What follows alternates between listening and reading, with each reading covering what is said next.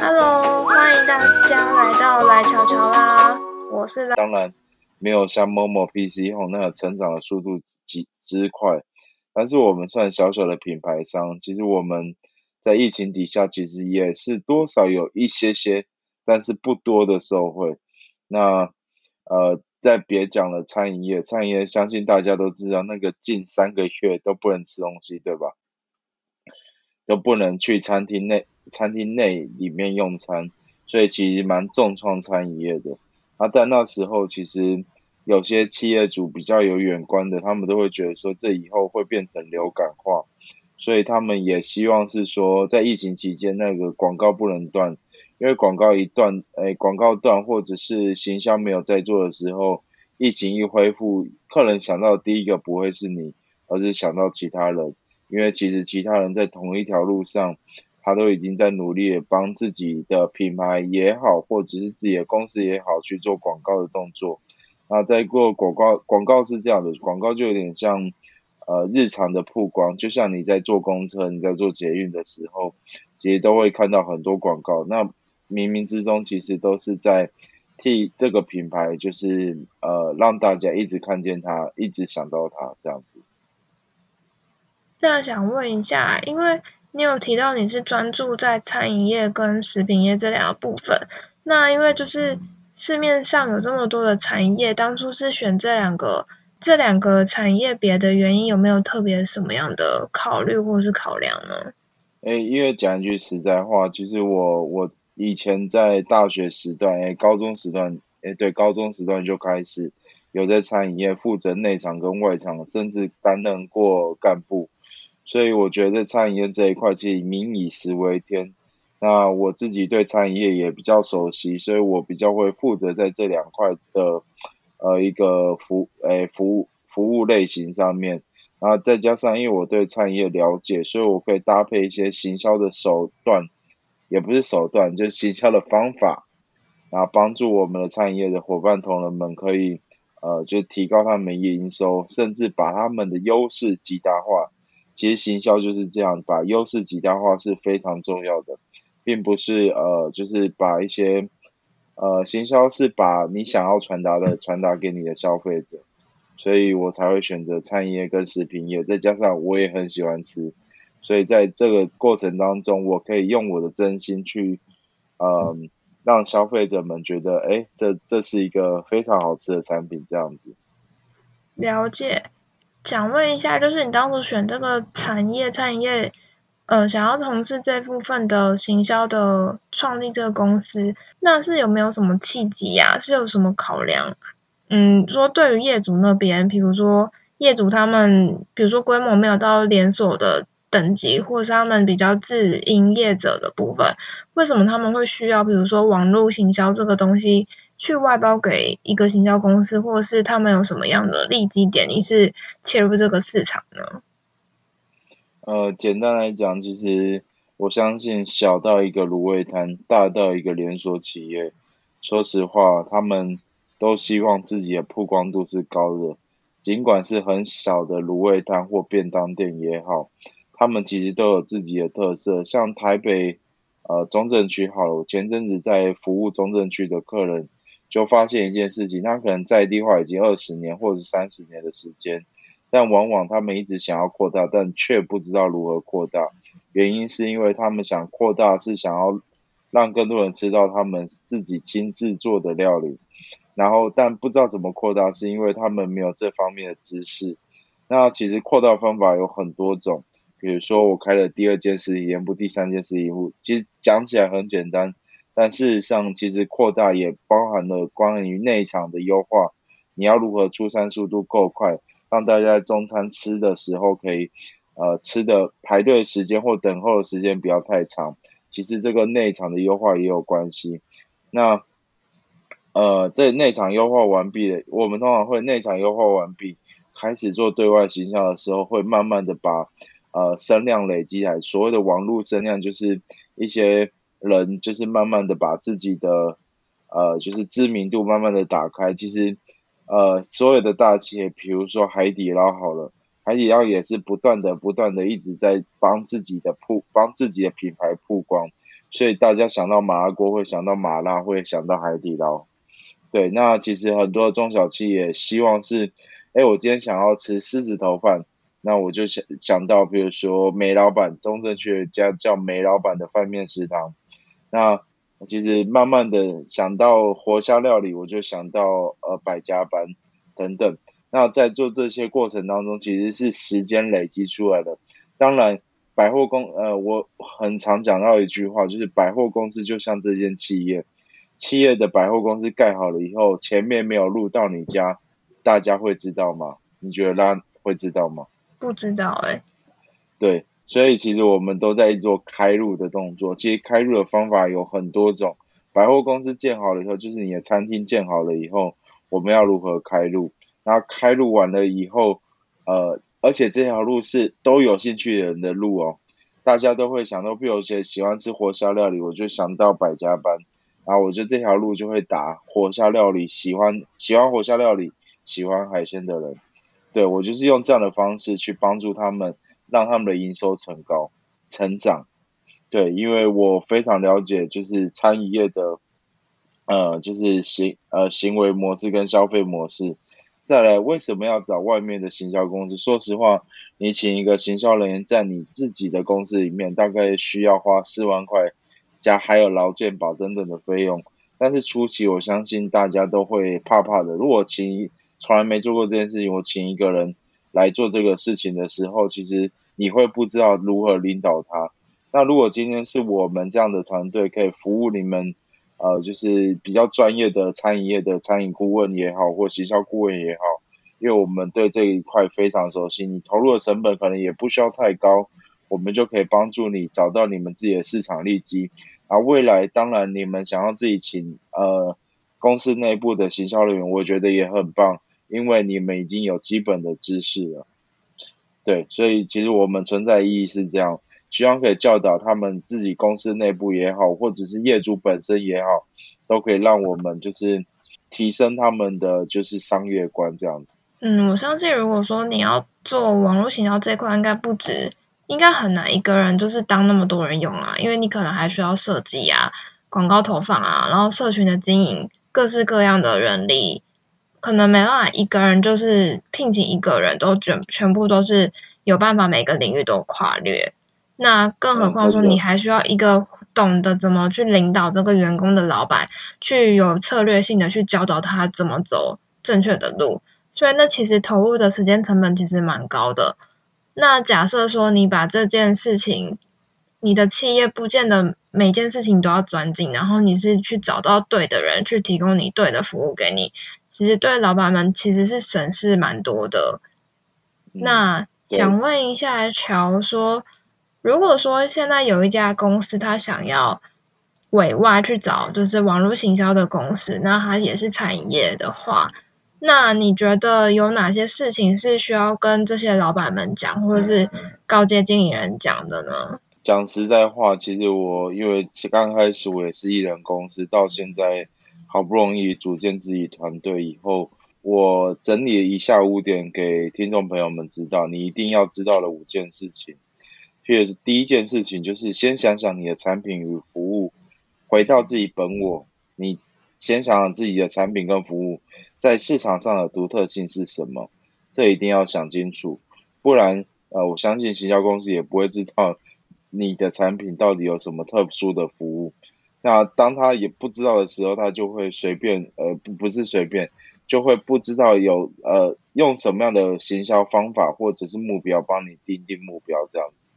第二件事情是自己的经营理念与品牌的核心价值也要知道，原因是因为你今天创了这个业，我相信大家都不是为了，也可能是 maybe 可能是为了赚钱，但另一方面是希望大家吃的健康或者吃的安心等等。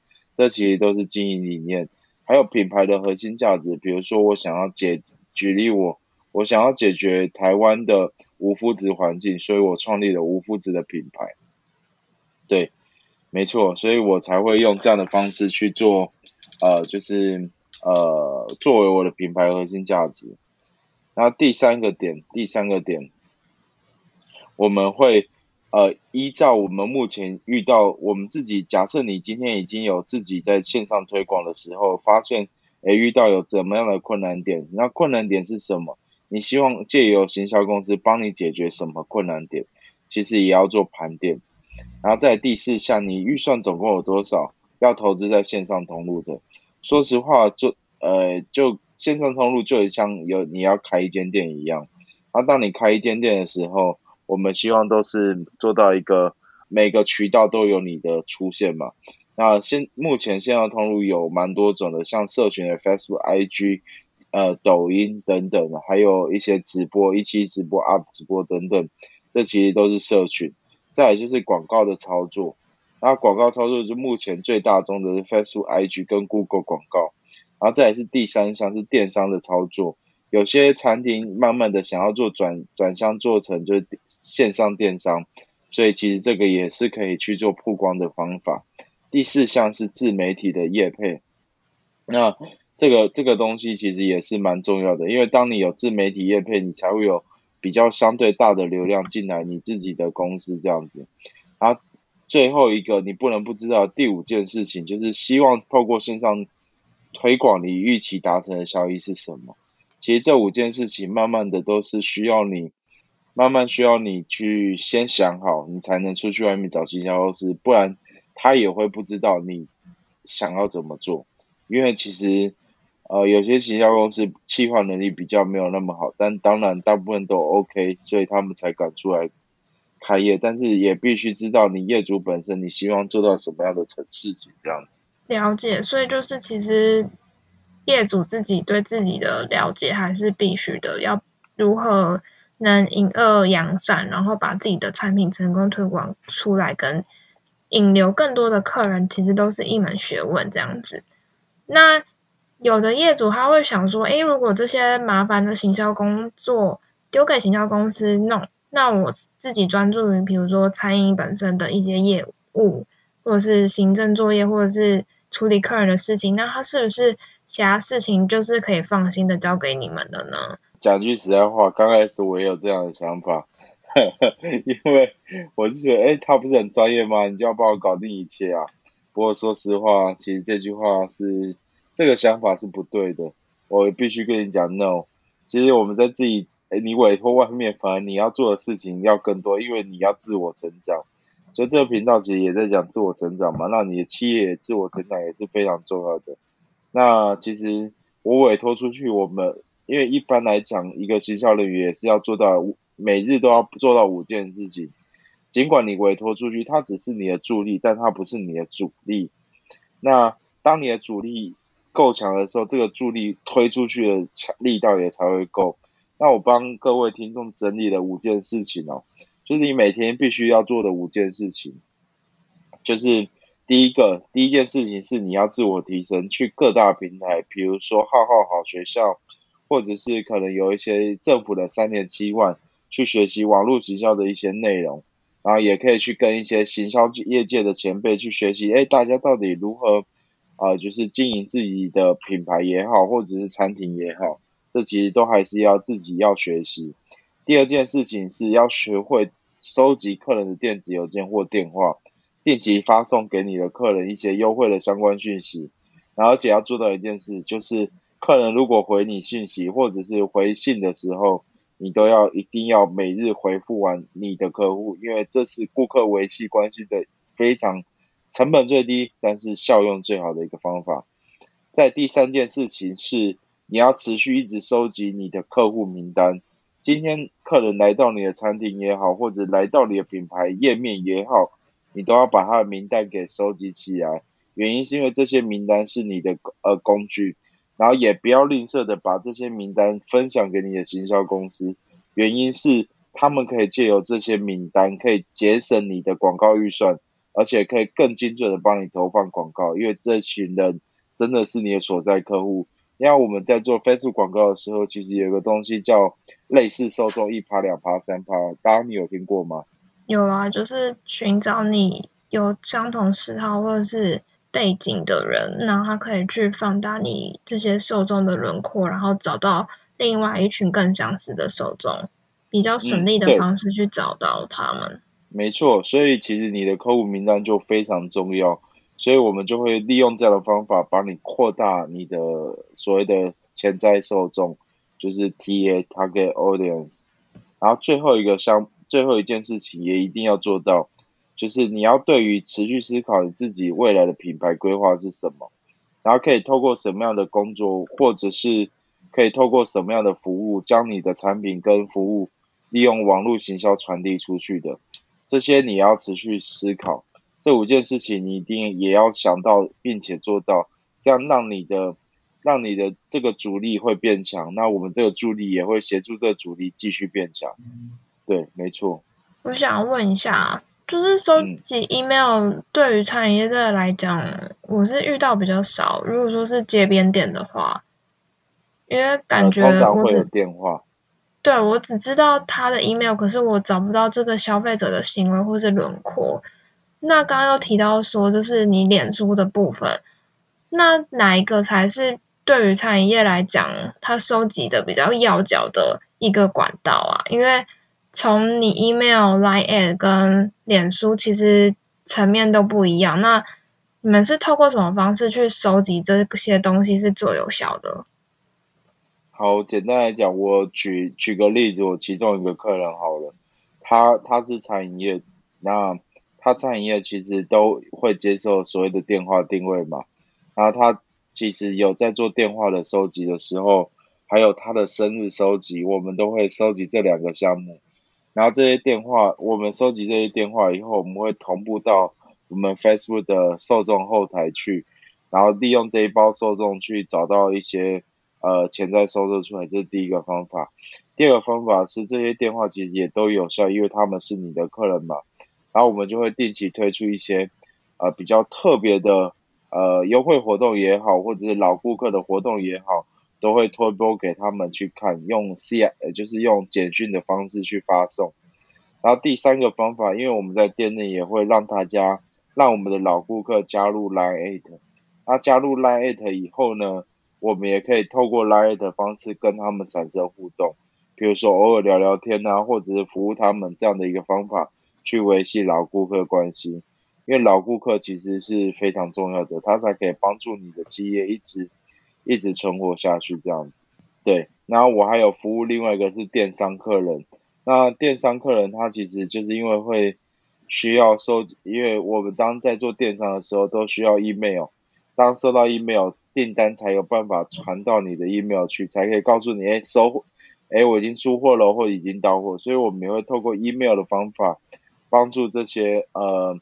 呃，消费者让他们知道我们的优惠活动是什么，我们的现在在打什么样的互动型活动等等，都其实这些方法都是可以去持续累累积的这样子。所以其实还是要按照他们的电商或者是实体店面的性质去推广，不一收用不同的方式去收集他们的客户名单，才有办法达到比较好的行销方式。嗯，是的，因为其实不管你用什么样的方法，其实说实话，就是希望你跟客户之间有多一层连接。就像好比我今天加了拉的 line，加完拉的 line 以后，会发现，哎，如果我今天都不理他，我都不跟他聊天，那我们会有连接吗？没有，对吧？对啊。那如果今天每天我跟拉聊天，拉会不会对我产生好奇感？会。对，其实就是用这样的，呃，这其实也是心理因素啦。那我们透过这样的方式，每天关心一下你朋友，或者关心你周遭的朋友一下下，其实你都会有不同的，呃，就是呃连接产生。那当这个连接产生的时候，你才会跟你的顾客产生非常好的关系。就像有些人，我常常看到一些客人哦，很可爱。因为我们常常会做，就是跟顾客维系关系的聊天啊等等，但他们就会说：“哎，请问你是谁？我我想要去找你吃虾子。”呵呵，其实有这样的客人哦，他就会为了追这个人而去到店里去跟你聊天，或者是去你店里消费这样子。了解，就是还是从线上会，他们会从线上想要转为线下，然后去跟你们有更跟商家有更进一步的。连接或是交流这样子。对，那想问一下桥的部分，因为你从原本的你说化工、化学材料那部分转为就是行销跟创业的部分，那当中应该有蛮多知识是需要补强的。那你都是用什么方式，或是怎么样取得这些更专业的部分，然后提升你在业界的竞争力呢？呃，简单来讲，我我自己目前透过晋升自己的方法，有在 YouTube 学习，还有像这个 Podcast，我也会在 Podcast 上面学习。然后第三个，我会去参加一些线下的行销人联谊会。呃，其实行销人也是有联谊会的。那我们。透过这三个方式，其实也慢慢晋升自己的一些头脑袋里面的知识。在第四件、第四个方法，我可以去呃那个去政府的一些行销人的企划，呃行销人的课程去报名去上课。对，透过这四样方法，呃，就是不断的一直就是提升自己的行销能力，这样子。了解，就是其实作于创业的当中，你其实。更要累积更多的能量或者是工具，才有办法在这个领域上更进一步。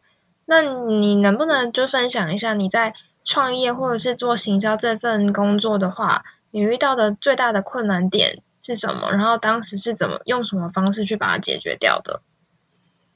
我曾经有服务到一个客人，真的是让我非常的头痛。他是卖男性私密处保养品。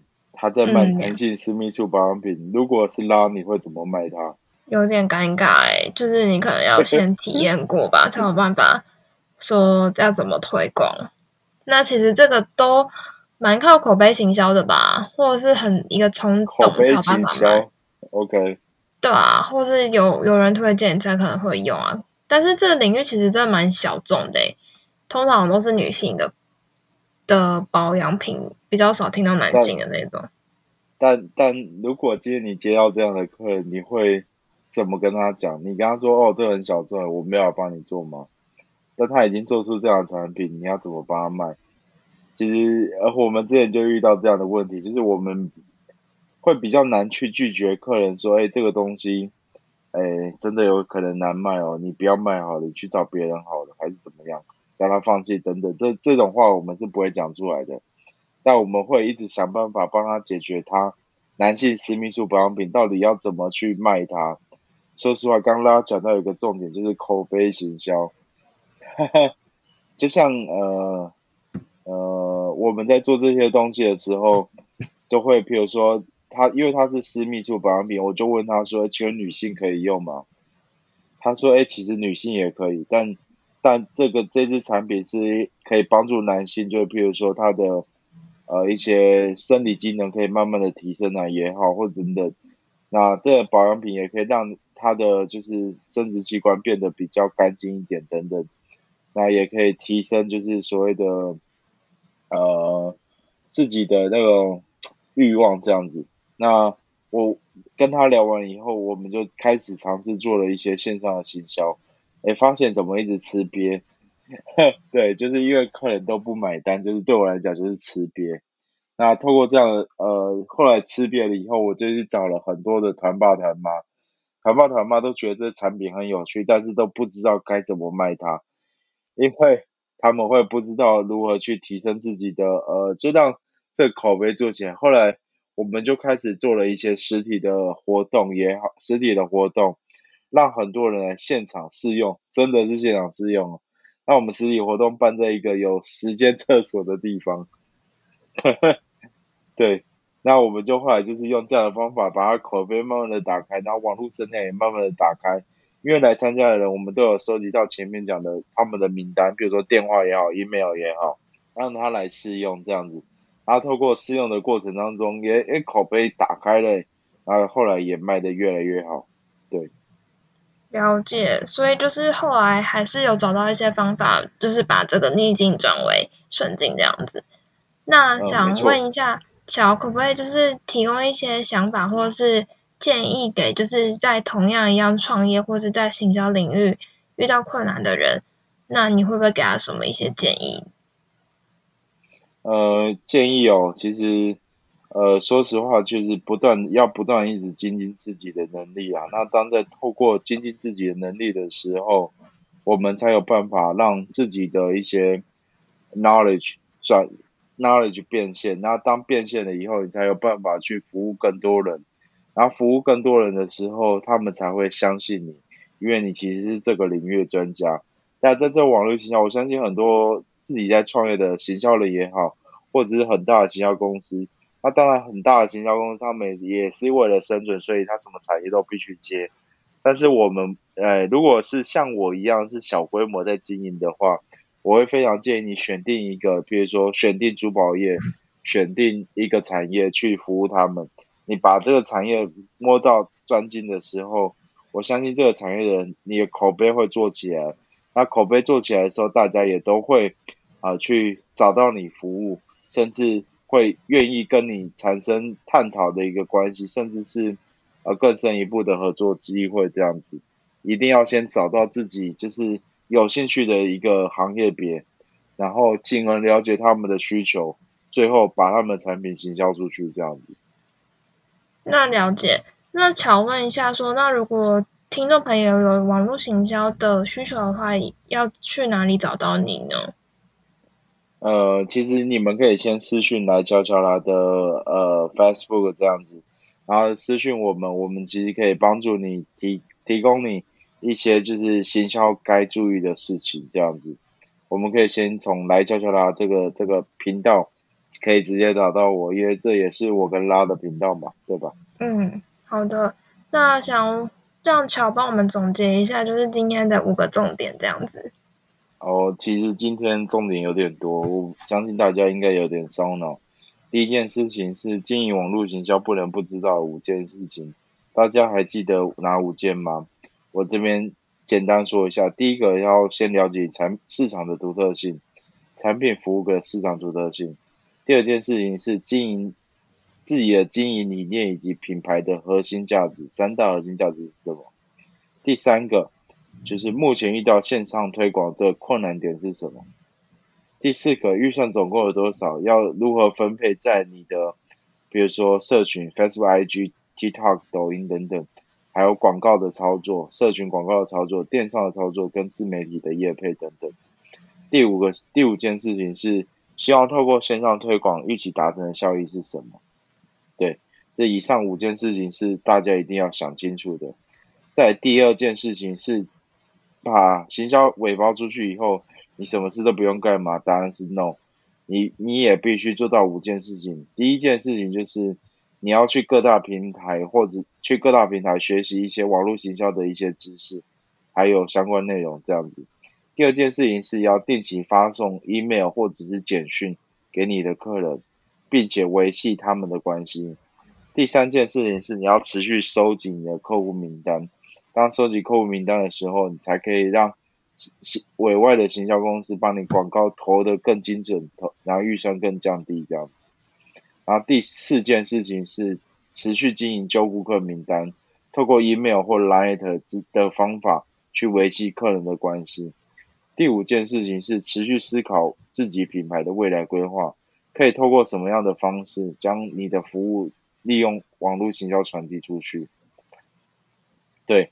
然后第三个重点是可以透过什么工具提升自己网络行销能力？第一个，你可以透过 YouTube；第二个，可以透过 Pocket 学习行销；第三件事，第三个是可以去参加一些行销的政府的课程；第四个，你可以去呃，就是一些行销人的聚会去跟他们交流。对，然后最在第五项重点是遇到困难点要用什么心态去面对？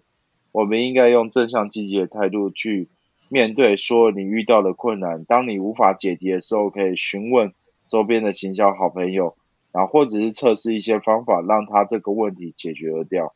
但千万不能悲观，因为你当你悲观的时候，其实你的东西就会卖不出去，然后你的口碑就会受到伤害。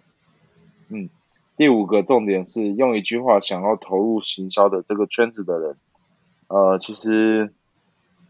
呃，这一句话很简单，就是先选定好你喜欢的产业别，针对这个产业别找到他们的销售痛点也好，或者行销痛点也好，然后进而去呃服务他们。因为当你是这个领域的专家的时候，我相信大家的口碑也会慢慢做起来。其实我们在都在做的事情就是口碑行销。对，大概以上这五这五个大重点，呃，分享给大家，谢谢。嗯，谢谢乔今天来分享他在网络行销这一块的领域。如果喜欢我们频道的话呢，别忘在 Apple Park 下面留五星评价哦。那我们会挑选听众朋友的留言，然后在节目中念出来哦。那如果你有任何的行销问题，或是我们希望分享的内容，都可以运用点书的私讯或是 email 告诉我们。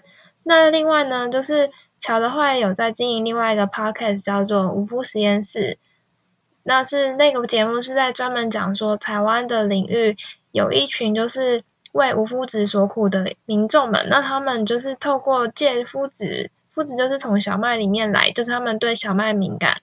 那借由戒了这一块饮食习惯，那可能改变他们的，比如说，嗯，生活啊，或者是皮肤状况，或是体态等等的。那另外一个呢是，呃，拉也有部也有在经营一个部落格，叫做拉姐的秘密庄园。那如果喜欢的话，那也可以透过我们 show note 下方的 link tree 呢，就可以透过那个连接，然后找寻到更多我们的相关的资讯哦。那谢谢今天收听的来瞧瞧啦。我是乔，我是啦。那我们下一集再见喽，拜拜。拜拜。